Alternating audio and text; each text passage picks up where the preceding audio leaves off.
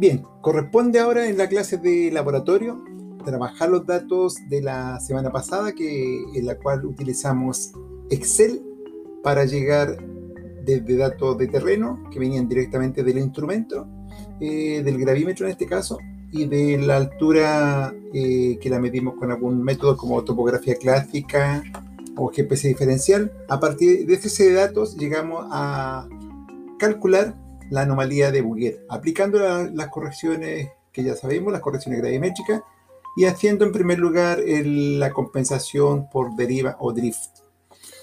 Ahora que ya tenemos eh, los datos de anomalía de Bouguer y como la, la, eh, la data viene con dos columnas de, de este y de norte, tenemos las coordenadas de, cada punto, vamos a dedicarnos entonces a utilizar un programa que se llama Surfer para crear una, esa misma representación que tenemos de anomalía de Bouguer, que son puntos, son datos discretos, vamos a transformarlo ahora a una superficie continua. Vamos a hacer lo que se llama el proceso, proceso de grillado, creación de grilla o grid, grid en, inglés. Vamos a hacer el grillado, entonces a partir de datos que son eh, discretos, vamos a llegar a un dato continuo, vamos a crear una superficie. Esta superficie, a través de interpolaciones y extrapolaciones, va a representar el comportamiento de la variable, que en este caso estamos hablando de lo que es la anomalía de Bouguer, cómo se comporta la anomalía de Bouguer en todo el proyecto. Si bien es cierto, hemos medido solamente en algunos puntos porque las mallas se diseñan cada cierto, cierta distancia, cada 50 metros, cada 100 metros, 200 incluso. Eh, a partir de este proceso nosotros vamos a poder interpolar entre los puntos y tener una buena aproximación de cuánto el valor de la variable anomalía de Bouguer.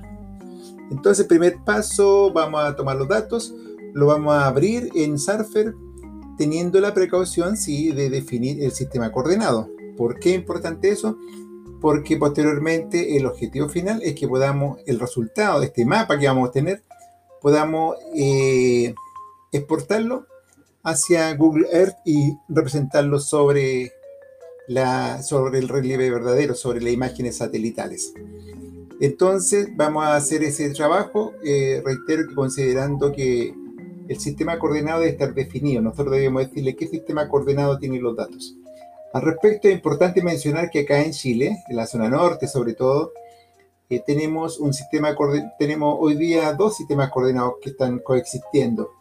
Eh, si hablamos de UTM. UTM eh, son las mediciones de las coordenadas en metros. La otra opción es medirla en grado, en coordenadas geográficas. Para los efectos, generalmente todo lo que es minería, todo lo que es eh, catastro, todo lo que es geofísica, geología, se mide en UTMs, en metros. Eh, decía que tenemos dos sistemas coordinados que están coexistiendo, que el SAS-56, que venía de antiguo, y el nuevo, que más o menos 10 años ya que está entrando fuerte, que es WGC-84. En algunos casos se lo conoce como Sirgas, pero el mismo WGS84, así aparece en todos los software. Entonces, cuando eh, procesemos con Surfer, en algún momento tenemos que definir el sistema coordenado. Eh, no basta con decir el datum, es el datum que estamos hablando, el SAS56 o WGS84. También hay que decir la franja, en cuál franja estamos trabajando. En lo que se conoce como el, como el uso. Una franja que parte del polo norte al polo sur, ¿no es cierto? Que tiene una forma de uso justamente y por eso se llama así. Este uso va a depender si estamos nosotros en la zona norte de Chile o a partir de, de Pichilemu aparece el nuevo uso, el 18, que nos acompaña hacia gran parte de la zona sur de Chile. Y para el norte tenemos solamente el uso 19. Entonces, vamos a, eh, cuando definamos el sistema coordinado, tenemos que saber en qué parte estamos trabajando. Podríamos estar en la zona sur, en la zona norte, y de acuerdo a eso vamos a definir datum y el uso. Entonces ya tenemos todo claro cómo lo vamos a hacer. Tomamos los datos de, Excel, lo llevamos a Surfer, lo abrimos, lo desplegamos, ¿no es cierto? Eh, hacemos el proceso de grillado, de crear el continuo, el continuo a partir de datos discretos. Aprovechamos de hacer curvas de nivel, considerando que ya tenemos un continuo, una superficie continua de, de datos. Hacemos curvas de nivel y todo este mapita con su paleta de colores, porque tiene que haber una paleta de colores que muestre los valores de la, del, que, significa cada uno de los colores. Con su paleta lo podemos nosotros exportar hacia Google Earth y visualizar todo en, en, el mundo real, digamos, va a estar sobre, la, sobre las montañas, sobre los valles donde corresponde, va a estar en nuestro mapa que hemos hecho eh, a través de Surfer. Es el trabajo que nos espera, así que el desafío ya está planteado.